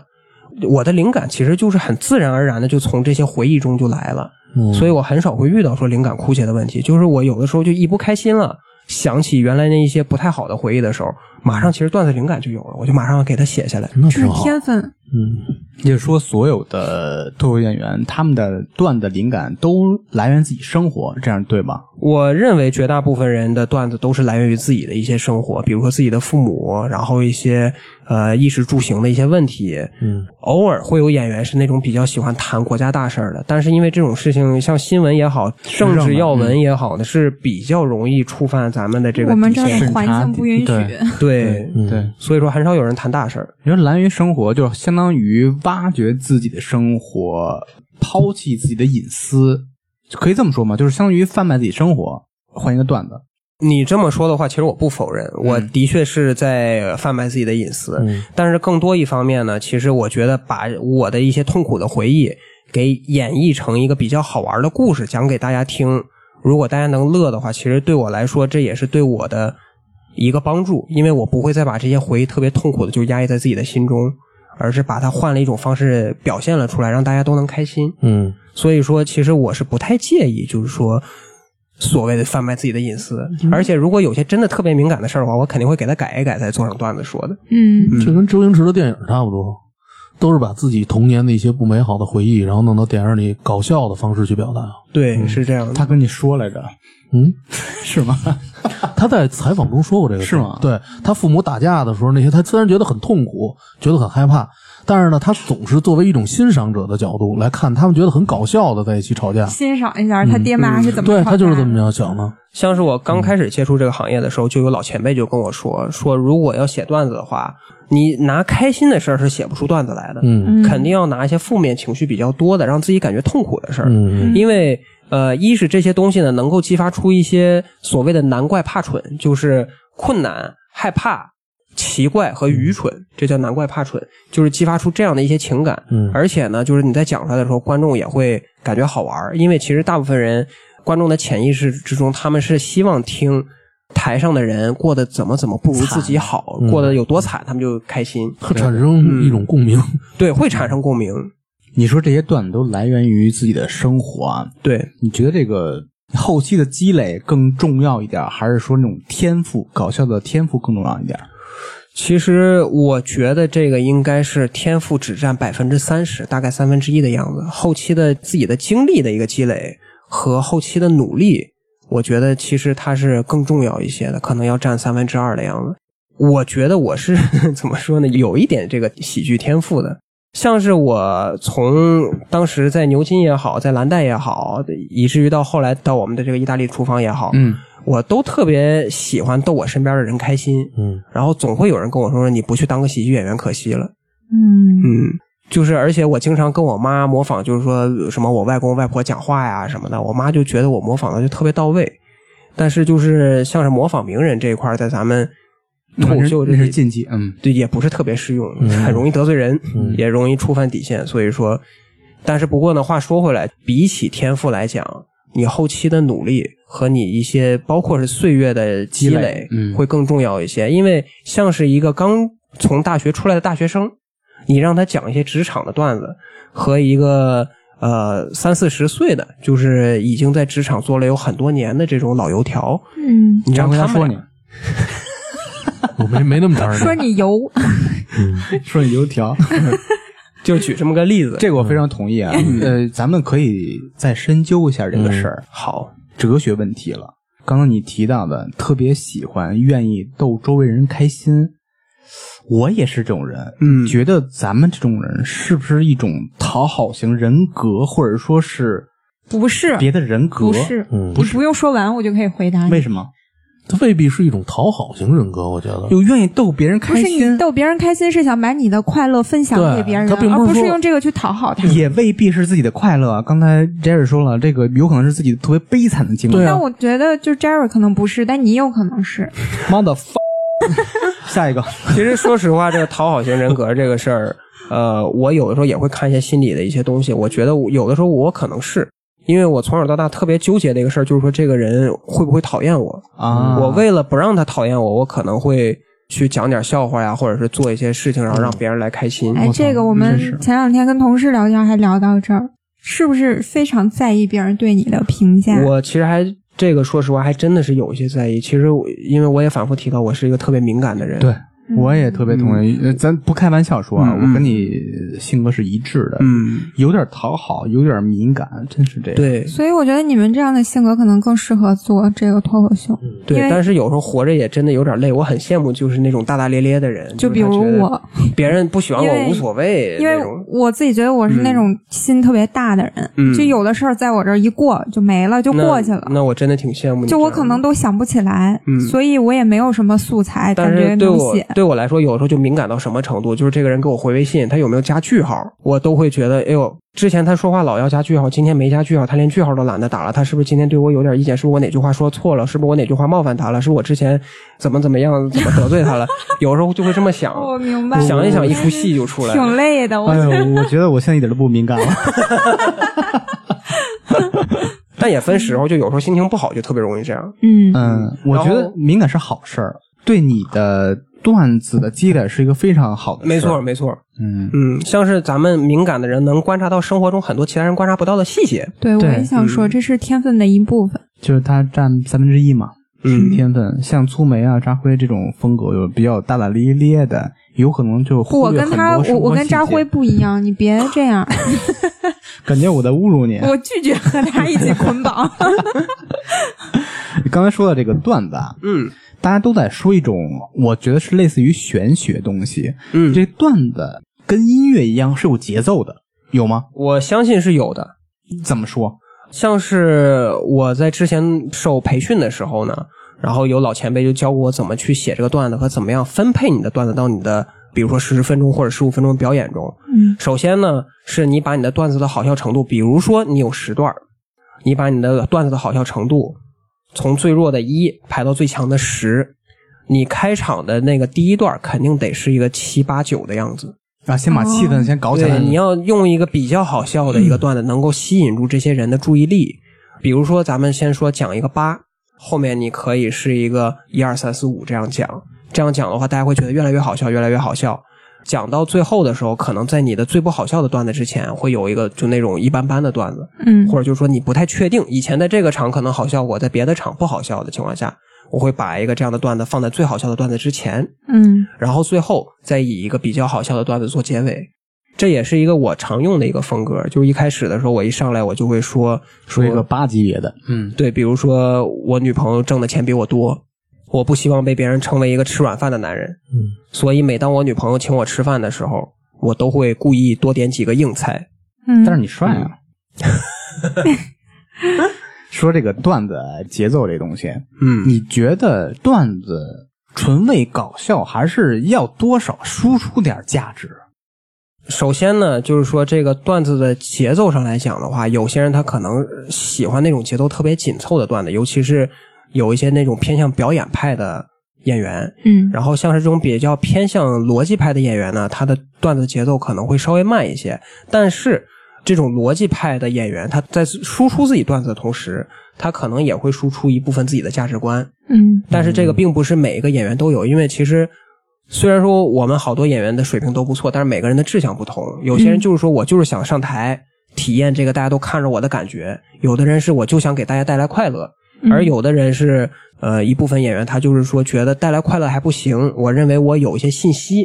我想给其他的观众也好，其他演员也好，嗯我要传递。就像我之前呢，我可能太注重于传递信息了，有时候忽略了观众的感受。啊就比如说，我一直想告诉观众的一点就是说，我之所以站在这个台上，是因为我想告诉你们，并不是所有的老外学习一定呃英语英语一定一定都好嗯都好嗯，然后也并不是所有的厨师都是那种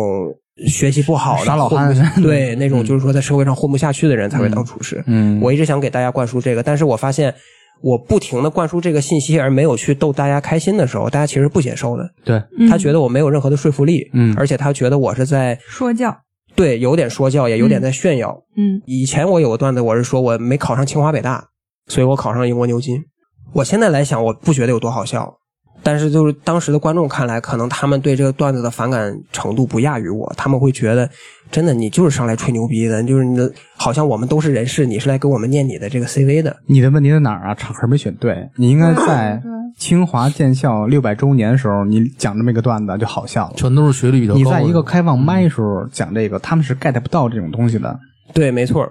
对，我觉得有的时候观众的其实虽然说这样说不太好，但是其实有时候观众的层次还是挺重要的。对，就是你北上广一线城市的段子，你到二三线城市，他可能就觉得你在跟我炫耀。对，没错儿，是这样的。我我觉得会有嗯跟这种观众也有一定的关系。像是我之前讲过一场，我就问说台下有没有海外留学经历的，嗯整个场底下可能五六十个人，一个都没有举手。嗯，然后那天我讲这个老外的段子的时候，就不是特别好笑。对，对嗯说到老外这个事儿，我就特想问，因为这个脱口秀本来就是从国外传过来的嘛，嗯，那你觉得，就比如说演员也好，或者是表演的话题也好，中西方的差异在哪里？中西方其实我觉得它本质上没有太大的差别，都是嗯为了逗观众开心。段子的这个来源，就灵感的来源，也都是围绕自己的负面情绪和遇到的一些刚才讲的难怪怕蠢的一些事儿，嗯一些所谓尴尬的经历。但是呢，在我们演员输出的内容上有很大的区别。很多朋友问我说：“你为什么不去参加那些线上的那些脱口秀节目的海选？”我说：“因为我的段子绝大部分都是在讽刺一些东西，啊，不适合，就过审审不了是吗？对，因为虽然说没有触犯到咱们国家的一些规定，但是呢，我没有传播就是所谓的正能量，嗯啊啊所以说我明白嗯觉得我可能更适合在线下，就是说作为一个调侃来讲。像是国外的话，可能他们讲的内容会相对的更自由一些。就是你看，你们也经常能看到，就是有演员呃模仿特朗普啊，嗯模仿国家元首啊，然后学什么中国人说英语啊。其实如果是老外来咱们中国来模仿中国人说英语的话，这在咱们中国叫做辱华。对，嗯，歧视就他们会有一些政治段子，包括一些呃人种的段子，对呃，文化差异段子、对口音段子特别的明显，在中国是完全没法去聊这些东西的。，对，但是讲段子内容一定要弘扬正能量嘛？就我不我不说政治，嗯当然不，当然不了。当然就是我们都追求的是积极向上。嗯如果搞笑是前提的话，嗯就不要太纠结这个什么正能量、负能量这种东西，因为你在台上讲的越是负能量，越是自己特别惨，下边乐得越开心啊。嗯，对，对因为因为我心里觉得那种特别积极向上的段子，可能并不是特别好笑，它不是为了搞笑来讲的，对，没错。就一听就伪光正，你就觉得哇，这光辉形象立住了，但是并不好笑。是但是就是我个人理解的这个喜剧呢，它其实是一种主要以讽刺嗯为主的一个演绎形式。所以我觉得，如果是咱们喜剧这个也不让讽刺，那个也不让讽刺的话，其实就像是给你戴上了脚镣让你跳舞一样。对，嗯，就没限制了很大一部分的发挥的自由。所以咱们国内演员跟国外演员在这个话题筛选上嗯就有局限性非常的强。国内的演员明显，尤其咱们能看到线上节目，嗯国内的演员的话题永远都是我的爸爸妈妈、我的啊女朋友、男朋友，然后我的家庭老情感类我的老板， 啊就他们永远只能讲这些事儿。你要稍微讲一点儿说啊、河北人怎么怎么样，新疆人怎么啊，怎么样，地狱了，完了，地狱那那就完蛋了。嗯，嗯，我觉得现在线上的脱口秀有的时候就是稍微的讲一点儿什么娱乐圈粉丝的事儿，啊嗯，其实有的时候其实挺危险的，他们求生欲都特强。，对，像是就算是说触犯这个冒犯某些娱乐圈的人的这种调侃他们的段子也不行，因为他们都有庞大的粉丝我团体。特特别明显是什么呀？ 比如说这个 A 君是一个特别有名的脱口演员，包括单口喜剧演员， 嗯，讲完以后就是炸场啊，他会追一句开玩笑啊，对对对，就是求生欲嘛，特别害怕有一些人或者对是某些人的粉丝就把这个事儿上纲上线哎就给提上去了。哎对，没错。这个在国外就完全不可能的，因为国外最受欢迎的就是一些政治段子、黄色段子，包括一些文化差异段子，是吧？，对，没错。哎，但是我特好奇，你就每天工作呀嗯什么的，就是按时上班下班，那你用什么时间来创作段子呢？首先是这样，当我一开始跟悟饭老师和其他一些老前辈一块儿学脱口秀的时候，他们就说你要拿一个本儿，随时准备记录你的负面情绪，啊，然后记好的这些呢叫做所谓的前提。前提它不是这个咱们的这个语文上的这个意义的这个前提，就什么什么事儿的前提，嗯它这个前提呢，指的就是说你的一些负面情绪，你可以作为一个段子的引子，但是怎么样给它演绎的好笑，你现在还没确定。嗯，这个呢，就是所谓的前提。然后我一般呢称它为负面情绪，就是我有的时候，比如说打车呀，出去买东西被人插队啦，嗯，然后回家可能说了什么话口误了，我都会把它给记到一个本儿上。然后、就是发生一个什么事儿，但是对你事儿的结果先不描述，是那意思吗？呃，因为事儿的结果如果是真事儿的话，它不一定那么好笑。啊，嗯，所以我就先把这个事儿带给我什么样的情绪，我先记下来。明白。然后呢，如何把它演绎的好笑，如何给它改良一下，就加一些这个戏剧成分在里面，让它变得好笑。就是我之后，就要通过闲暇时间，然后比如说休息时间，或者是晚上突然有灵感了，嗯就把之前这个负面情绪捡起来，然后拿出来写个段子，就是这样的。哎，那你这些段子就是听起来是全部都靠，比如说我每天正常生活当中遇到的事儿记录下来。嗯，那你会不会偶尔说，比如说我现在缺一段子，或者是我想创造一个新段子，然后我就刻意去找点什么事儿， 你是说去外面没事儿找事 儿？差不多。把老奶奶扶到对面马路，因为我需要段子，所以嗯我、我觉得段子这些肯定你得从生活当中去找，那呃肯定没的错，对没错吧？嗯，就我出去找点事儿，我给自己造个段 子。那倒没有，像是这个灵感的来源的问题呢，嗯其实说实话，我真的不缺。像是我刚才也提到了一样，就是我首先是我的这个手机上，等会儿给你可以给你看一下我的这个负面情绪的一个记录，嗯，哇就是它其实多少负面情绪？很多，真的很多。然后现在呢，里面有很多还没有被彻底的改成好的段子，但是我把所有的基本上能记的都记在了这个手机的这个记事本里面。嗯嗯如果我真的说需要临时想一个段子的话，除了这个本儿里的这些写了一半儿的这些段子和负面情绪以外，我的大脑里其实还有很多很多的一些储备。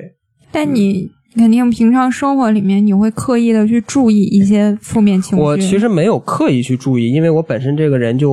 就很负面。 就就就很敏感，不能说每天都很消极、很负面，嗯，但是就有的时候的确很敏感。比如说拼车，尤其是咱们打拼车，咱们可能都知道，嗯有的时候就是你上车了，然后后面你要再去接个拼友，碰见个傻子老迟到，碰见个傻 子，要么就说迟到，要么是车就在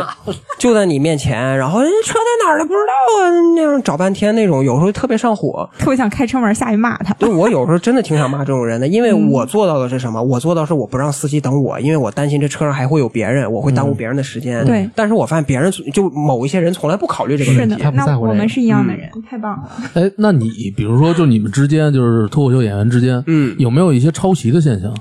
呃，有就之前借鉴别有人嗯过的有这个说有，因为南北派的线下的表演它嗯是不通的嘛，就是线下嗯你观众肯定都是南方人看这个上海的多，北方人看北方的多。嗯偶尔说有听说过说有这种南北派互相抄的现象，嗯然后也有说是那种抖音的专门做搞笑视频的，嗯，抄这个脱口秀演员的段子的也有。然后我们这儿也之前海选的时候出现过几个演员，段子很好笑，但是我们后来一追查发现他的段子其实是网梗或者是在什么微博、抖音上出现过的一些段子。 啊，这样的话，一般情况下我们对他的采取的措施就是。不能叫封杀哈，我们我们没有那个资格去封杀别人，嗯嗯但是就是我们不会给他太多的演出的机会，哦，嗯，如果他不够恶劣的话，我们会希望就是说建议他，你把这个段子重新原创，嗯，重新再理一理，然后你再上我们看一下效果。如果他坚持就是说抄别人的段子，自己也没写出什么东西来的话，我们就不会再给他更多的演出的机会。你们还是需要那种原创的东西多一些。不是，我觉得这种抄袭的人就是呃功利心特别的强，对他因是为为了怎么着才抄的，是不是？抄袭的话，无非就是为了流量，为了让大家更关注我，而且我的东西真的不如他，嗯我没能力写出这样的东西来，我才会抄别人的。其实我们脱口秀演员呢，自我感觉都是很良好的。我们觉得我们有能力能写出比别人更好的段子来，嗯这也是刺激我们不停原创、不停去写自己东西的一个前提。嗯就是说，其实我们都觉得自己是真的靠原创能够写出好的段子来，而且就像是比如说你们，嗯嗯嗯我问问你们，比如说你们是拿一个抄袭的段子上去讲，博得了观众的这个欢笑、开心、成就感多呢，还是你们拿原创的东西上台，然后得到了欢笑，你们的成就感多？当肯然定是原啊拿原创的那。有底气啊。对，没错。嗯，所以这个其实抄袭和原创是一个我们脱口秀界的一个特别原则上的一个问题。而且这东西还不好界定，是不是？对，因为比如说什么，我这个打拼车呢，我之前有个段子，就像刚才跟大家说的，就是我等个拼友，等了他十分钟，然后结果这拼友上车的这个一路上，我看着他上的车，他就是慢慢悠悠走，一点不着急。我上车了之后，我就有点烦，我说那个姐们儿，下次能不能早点儿？我说你这不是耽误别人时间吗？嗯然后他跟我说说着急就别坐拼车，转头跟师傅说说师傅我赶时间，我着急上班儿。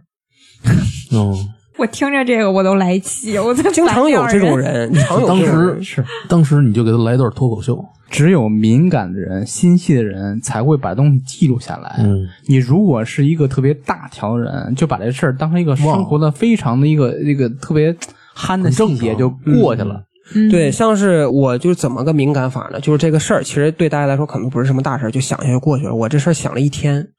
我回家都路上都在想，我当时应该是拿左手抽他一巴掌，还是拿右手抽他一巴掌？他脑补的东西很多。嗯对，脑补的东西很多。嗯但是就是这个段子的话，其实就是很多人都遇到过这样的问嗯题，所以当时我把这个段子发到这个网上的时候，就有一个人怀疑说我的段子是不是抄的。哦，其实他说的我也理解，因为很多人都遇到过类似的情况。嗯对对嗯，特别好奇一个事儿，就是你看同行之间嗯是冤家是吧？互相竞争，起码相声圈是这么说的，郭老师是这么说的。我就想知道，就比如说单口喜剧或者脱口秀吧，就是你们不同俱乐部之间有竞争吗？不同俱乐部之间其实竞争不是太大，那有地域竞争吗？比如我北京的跟上海的就是不 对付，那也没有，因为我们现在这个圈儿就本来就很小，然后互相之前也没有那么密切的没有那些么强的利益交冲流突，跟我们真的没电台有一样，没有资本跟人家。 都是不是都是朋友，大家对都是穷逼， 对，还是主要还是因为不赚钱，要赚钱大家都开始分了。现在就是我们其实所谓的说有很多的这个俱乐部，像是这个北托、北喜、嗯单立人儿，嗯还有什么甜品，包括我们玩脱呀这些俱乐部，听着都很多，但是其实俱乐部里面的这种商演的演员基本上都是那些，而且我们之间关系也都不错。因为是关系不错，我们才能串着俱乐部去演，嗯没有太多的利益冲突。那现在最火的或者知名度最高的，是不是还是效果的那一波？效果它的这个网络传播力，反正是它在网络传播这方面做的很成功。就靠那几个节目吗？综艺对，而且他那儿出了挺多的这些不错的演员，像是李诞、池子，嗯还有之前的那个，建国什么的。王建哦国、对呼兰，他们现在就是线上节目里面参加的那些选手，都是他们自己的人吗？呃，你是问是是不是效果自己的人吗？对，不是，他有别的俱乐部的，都是行业里头的人是吗？因为我也没有那个仔细的去追这个脱三。嗯，但是就是我看了一下演员的阵容，基本上都是我们圈里认识的人，除了几个南派的可能我们不是特别熟悉以外，嗯，嗯，啊，看来真的分南派北派啊！因为你你北我京又的拉仇恨了，对不起。没有没有没有，这个所谓我一直强调说南派北派，是因为北京的演员你去上海做演出，路费谁报销啊？ 还是钱的事还儿。是钱，所以为什么我们现在南派北派没有打起来？哎呀也过不来。哎因为那还是没钱。嗯，你有没有就是参加他们这种线上的选拔的这种打算？目前的话还没有，我还是喜欢玩线下多一些。可为啥能呢？是你不想火吗？ 因为他不缺钱，嗨，没有没有没有这个。一呢，是我像刚才跟大家讲的，我的段子就是讽刺的东西比较多；二是我的确就是我老是说什么老外不好啊，什么你们错看留学生了呀，说厨师没有那么卑微啊，这种段子其实并不是一个他们这些人想要听到的东西。就是你还是想表达自己。对我还是想坚持表达自己想表达的这些信息，而不是说为了知名度或者是为了迎合观众我去讲这些东西。嗯然后另一方面来讲呢，我能力可能也不到上这个 线上脱口秀的这个阶段。哦，嗯那还有一个问题就是，咱们回到刚才那个话题，就是刚才抄袭那话题，嗯，就比如说你们怎么避免这种抄袭？怎么避免抄袭？就是比如说，就是说，你看，啊你看网上有很多的段子，嗯你本来是自己原创，但是别人曾经写过，但是你不知道，嗯，就怎么样避免这些事儿发生？嗯偶尔会有说真的就是撞段子，两边都是原创的，嗯然后就是他们也都是基本上是同时间，然后做出来这样的创作也是有的。但是呢，就是我们作为脱口秀演员来讲，首先一是你要多去看别人的一些演出。这个呢是一是帮助你学习，二呢也是能避免，就是说有些东西你本来想讲，你看这个演员讲过了，你就可以刻意的去避免跟他讲同样的东西，否则有些人会怀疑你是抄袭。二就是说我们就是坚持原创，尽可能做到不要去看什么微博也好，微信上的那些网梗儿，嗯因为有的时候你突然有了个灵感，你自己不知道，但是这个灵感可能就是你前几天看那些网络段子上来嗯的。对，就跟我之前做音乐似的，弹一个什么东西吧，嗯你觉得那是你自己的，其实实不是是嗯你听了足够多，你感觉那是你自己，其实不是，就是积累出来的东西。嗯，对，对，没错。刚才不是聊你觉得，嗯、你的段子就不是比如说脱口秀大会或者那种综艺节目想要的，嗯，那他们想要的是什么样的段子，或者就是他们选拔人的时候是个啥标准？他们因为我也没有参加他们的选拔，我不是特别了解，嗯但是我认为就是现在咱们的这个环境下的话，嗯应该讲的东西主要是你不能冒犯任何人，不能触碰任何的底线，不应该有太多的这种讽刺。主要的都是一些家长里短的东西。然后我其实个人还不是一个特别喜欢讲这种小话题的人，我一直想把我的话题做大。所以说，这个可能跟现在他们节目的一个想输出的价值观是正好相反的。像你刚才说的，有的时候我把话题做大了，就给人一种感觉是我在做这种批评教育，嗯我在给你灌输一个理念。这个也是很多观众他其实并不想听到的东西，像是现在的综艺也好，还有像是脱口秀大会这样的这些网络节目也好，其实它受众的群体呢，都是一些每天上班压力很大，下班之后就是想放松一下的这些年轻人们。他们呢，并不想说我下班了还要挨你们一顿教育，我就是想看你们过得比我惨，嗯，对我就想看你过得不如我好。这样的话，我一晚上我都舒服。我也这么想的。嗯你现在说完这个 啊，会有些比较酸的，就会评论说啊，嗯就是因为你进不去脱口 大会或者吐大会，所以才说这个。嗯，嗯，也我觉现得在跟他们会说，你们先别酸，你们先自己进去再说啊。行，继续。比如说脱口秀大会里面吧，他之前就有一些呃选手或者演员是他们原来的，因为新的我看知识的偶像周奇墨、啊，是吧我我超周爱奇墨很厉害，周奇墨很厉害没错没错，周奇墨是我们北京的，嗯，对，就是那个都听说他是某个某个比赛的冠军啊，嗯什么就行业大佬啊什么的。嗯对，OG 对，那脱口秀行业里面都有一些啥比赛呢？脱口秀行业里面，现在线下的就可能偶尔会有俱乐部自己办的一些呃海选，俱乐但部是自己办。对，就是俱乐部自己给自己的演员办的一些小的一些竞技类的活动。嗯但是大型的比赛的话，其实很少。嗯像是单立人的话，好像他们之前每年都会办那种新人的大赛，对就选出来像是贾浩这种脱颖而出的一个选手。贾浩当时也是报名悟饭老师那个班儿，嗯学了以后，他算是比较脱颖而出的一个人。对对对对对。但是像是我目前了解的是，这种内部的比赛还是比较少的。嗯，比较少。其实真正需要这种选秀的东西，拖一些新人出来。哎，那周奇墨是哪个比赛出来的？嗯他是爱奇艺的什么什么什么脱口秀大赛的冠军吧？我记得是。我记得好像是，嗯嗯，嗯，芝芝参加那个线下开放麦的时候，你是在现场是吧？对，那他是天我主持做人啊主持人，对啊，那我就特别好奇，你觉得芝芝能不能成为一名专业的脱口秀演员？我觉得没问题啊。芝芝刚才自己都说了，脱口秀演员这个门槛特别低。我当时把脸藏裤裆里说的，现在我拿出来了。那你觉得他现在完美吗？他需要提高什么？ 当当然当然，怎么会完美呢？不是你别这样，你是一个就觉得自己特别棒的人，你现在、呃，我觉得就你们都是垃圾。对我们来抨击 你。呃，如果我做这个，嗯，你觉得从我目前就就量体裁衣啊，嗯量身定制，嗯你觉得我应该怎么做？首先现在不太好把你给判死，因为我觉得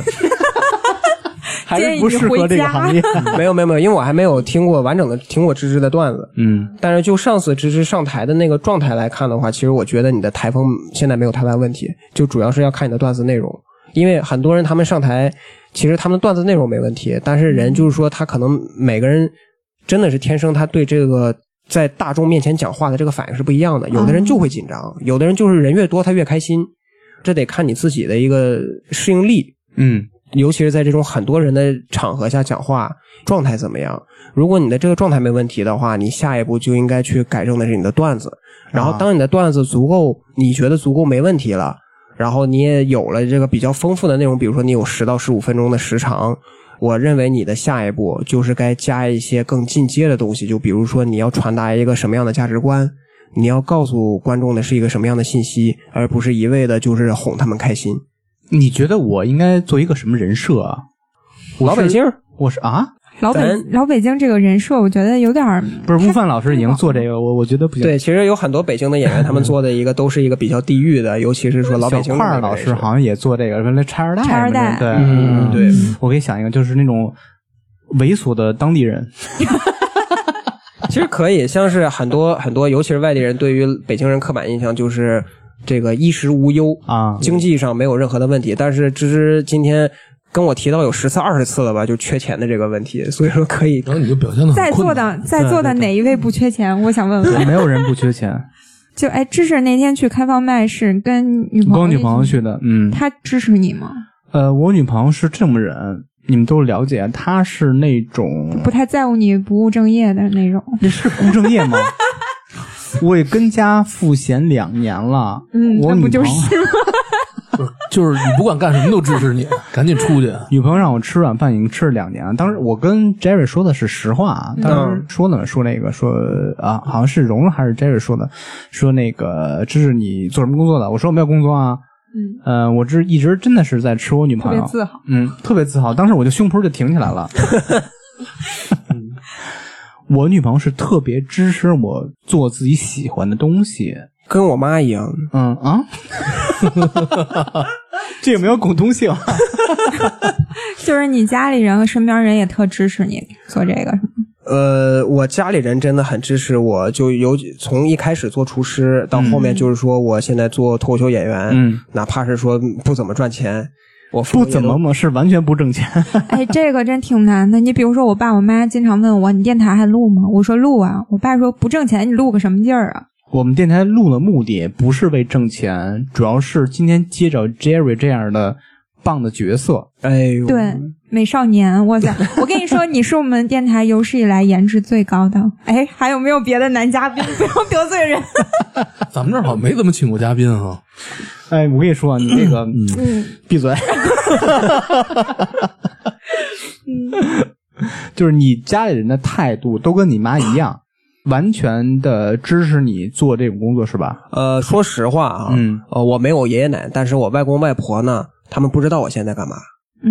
他们现在应该从去年之前，他们还以为我一直在牛津。哇哦，嗯你也然不后敢跟人说是吧？对，因为我外公之前就说过一句话，他就说你最低的起点就是像你妈一样当个律师，要么像你外婆一样当个大夫，就是除此之外没有别的选择。嗯哇，所以说我外公跟我说过这样的话，我就更不敢跟他说实话了。没错我现在因为去年是一不小心有一次说漏嘴了，所以说只能跟我外公外婆说，我现在是在北京的一个大酒店当高管，然后他们听着还挺有面子。哎，我我跟你说，其实现在，嗯，我不敢跟你说是一代人啊，嗯，但是咱们 咱们这一两代人就遇到很多尴尬情况，就是这样。明明这个事儿啊，咱非常喜欢，嗯并且愿意长久的在这个事业上去发展。嗯父辈或者说是长辈再往上辈，嗯，他们非常不理解，因为没错他们的目光看到的就是那些，比如你说那个什么律师啦，嗯，呃，那个行业就是全是那种社会地位比较对高的职业，对，现在这个社会完全是另外一个社会了，嗯因为大家的是呃完全是相同的社会地位，就是咱们上一辈父母还分什么蓝领、白领，包括灰领这种东西分特别细嘛，嗯现在完全就不分了。现在都是打工的。没错儿，嗯蓝领甚至有一些程度上会比一些小白领收入会高很多。嗯没错，对，你你小时候不这样觉得吗？我觉得我小时候认为白领是，我也不知道白领是干嘛的，嗯就觉得白领是特别棒的一份工作，嗯，就坐在办坐办公室，特别然后光鲜，抱着咖啡，对，跟跟风那吃不些着雨打不着跟那种些工厂小妹就是不一样，嗯，对，但是你现在来看呢，感觉还不如人家呢。工厂小妹都去当抖音网红了，赚的都比咱多。对，哎呀，人家跳个舞是不是我也会啊，一百多万个赞？我虽然壮，但我也会。不过就我身边的大部分人都是很支持我的，嗯，然后 之前那个嗯我有高中同学，他好几年没联系了。然后我有次发了我演出照片，他说你干嘛呢？我说那个我现在不干。他说你还干厨师吗？我说我不干了，我现在是做脱口秀演员。他说操，真适合你。哎，我觉得这是最真实的表达。嗯对我们都认识快十年了，虽然说这几年没怎么聊天儿，但是高中的两年半都是生活在一起，他很了解我。嗯知道我当脱口秀演员之后，他的回答就是说这这真的太适合你。嗯，对对，这个确实是实话，其实真的非常适合你。对了，我想说的是，嗯，请说。我听你说你后来从厨师这个行业离开以后，去做了咖啡师、啊，对，现在我白天的工作是一个咖啡讲师。咖啡讲是什讲么概什么念？呢？讲咖啡啊，咖啡的什么呢？咖啡的基础理论是这样的，就是我在北京的一个咖啡的培训机构上班儿，啊，嗯，然后是因为我之前三年不是在意大利餐厅做厨师是嘛，啊，嗯，嗯我们那儿有一个特别棒的一个意大利的一个意式浓缩咖啡机，然后我就天天白弄那个，然后后来就是疫情这一阵儿，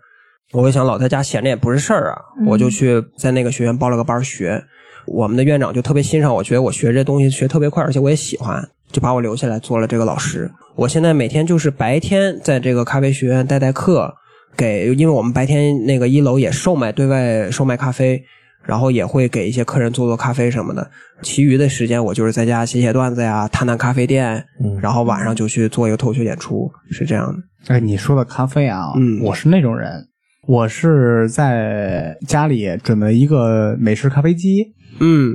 呃，在淘宝买点儿越南咖啡，没准是十五块钱三斤那种，十五块钱三斤， 就那种咖啡粉或者咖啡豆儿，比然那后高碎还便宜。 比无的还便宜那种。嗯就是早上起来困了，嗯，弄个半斤，咕嘟咕咚地喝了那种。半斤你瞎说，你以前节目里说你早上起来是喝茉莉花漱口，那我现在精进 了，我现在喝美式了，早上起来。但是我就觉得我不懂咖啡啊，嗯，我觉得就这个十五块钱三斤的咖啡，我挺爱喝的，挺香的。就是你这种咖啡，就所谓的咖啡师或者咖啡讲师，嗯，跟我们这种咕咚咕咚喝咖啡的有什么区别？哦，讲师是小口小口喝的。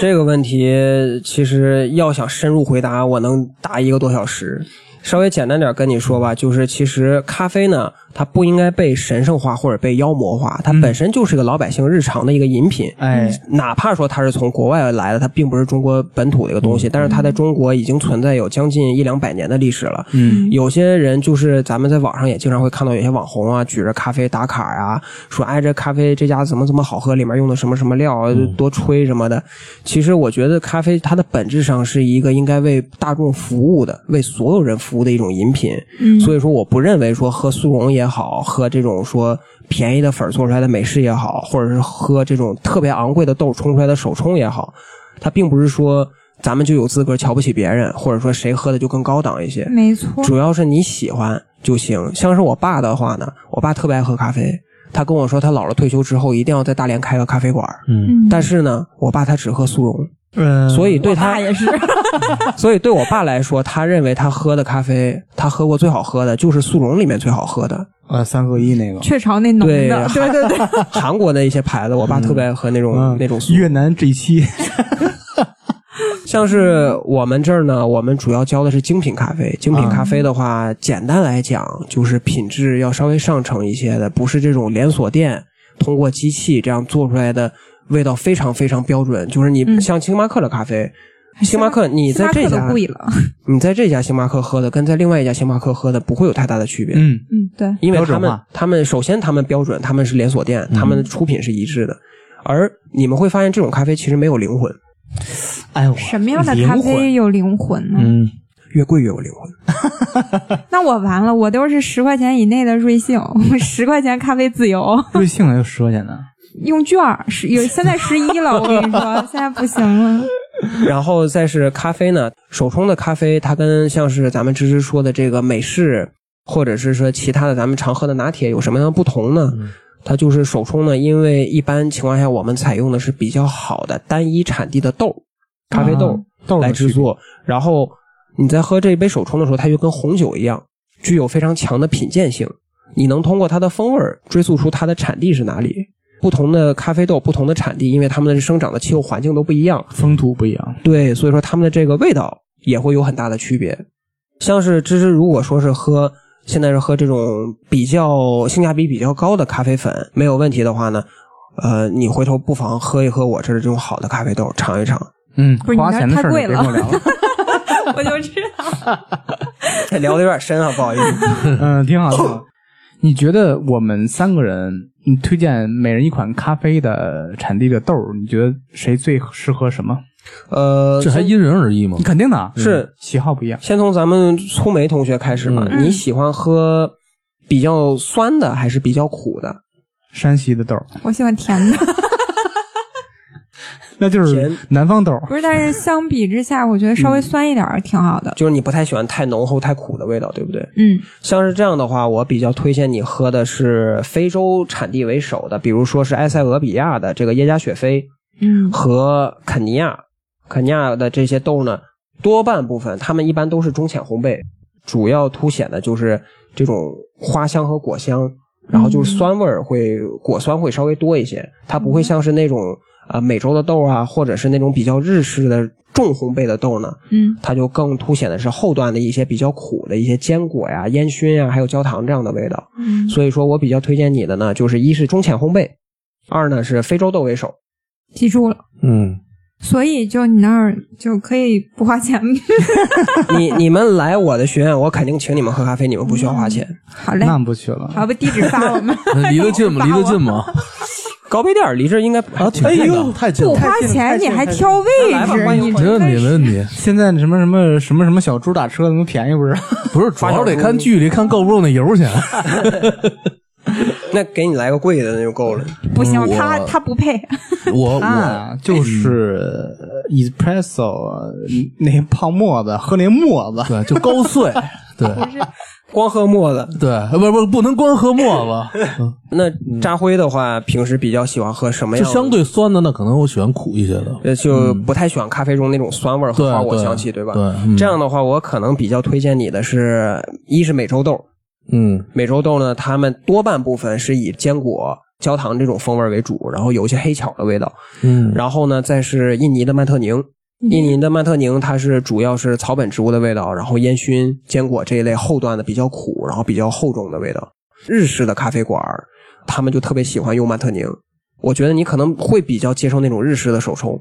为什么呢？因为看日本我拍的特多，对，而且你你跟我不能一样，你就日式的吧。因为现在嗯我愿意跟你一样，这几十年来的一个日本的一个他们喝咖啡的一个流行的方式，就是他们比较喜欢喝这个很重度深这个哎烘焙的一个豆，啊啊嗯，，然后烘出来都很很苦，然后后段的味道很多。就比如说我刚才提到的，说烟熏呐、焦糖啊、嗯坚果这类的味道，相比之下，酸的豆呢，对他们来说可能就有点像是这豆没熟嗯，这种感觉。哦就对那种烤糊了的适合你。对，芝芝特别适合它。嗯，我比较倾向于，呃，不知道你了不了解那个嗯威士忌，嗯我特别喜欢艾雷岛那种烟熏香味儿的那种威士忌。嗯，你看有没有推荐？我推荐你款咖啡叫高碎，特别适合你。无一泰产的咖就 啡。就那个一倒开水立马色儿出来那种，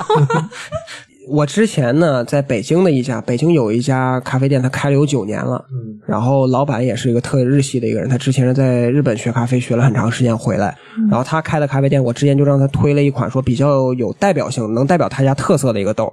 他就给我推了一款是他家烘焙度最深的曼特宁。哇哦，它冲出来的味道就是你已经无法用苦去形容了，因为就特别重口味是吧？它很重，喝下去之后呢，你已经对这个苦感的这个辨别是麻木了。你能喝出来的是那种有点像 whisky 那种刚入口的那种在口腔里挥发的那种感觉，啊然后有一些橡木，有一些烟熏的味道，不妨试一试。不是？那我感觉你们听起来这种咖啡喝着并不享受啊。不是你你的享受定义是什么享受？不是你，你说，我觉着我喝咖啡的目的，第一，我就是提神儿，下午困；第你二，如果我是排除呃不要这个目的的话，因为这种一般都是特便宜那 种。如果真的想喝的话，我可能会找那种我喜欢的味道，就比如说香香甜甜啊，你比如 说。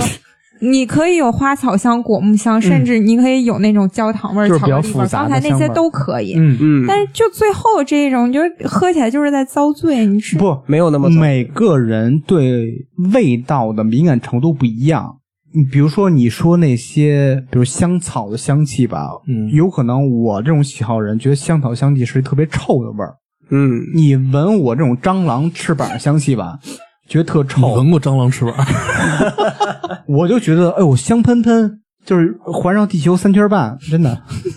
这个跟每个人的这个口味也有一定的关系。对还有就是你你喝咖啡，你想得到什么？就比如说你要是就想提神的话呢，其实我个人建议的是速溶的效果更好一些。嗯因为速溶他们所采用的咖啡豆的品种，嗯， 它的这个咖啡因的含量是咱们用其他的这种精品咖啡的咖啡因含量的两倍。适合大众口味，啊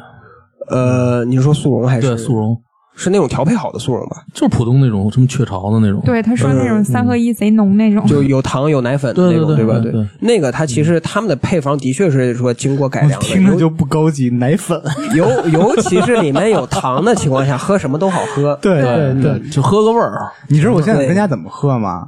我拿那大美式机子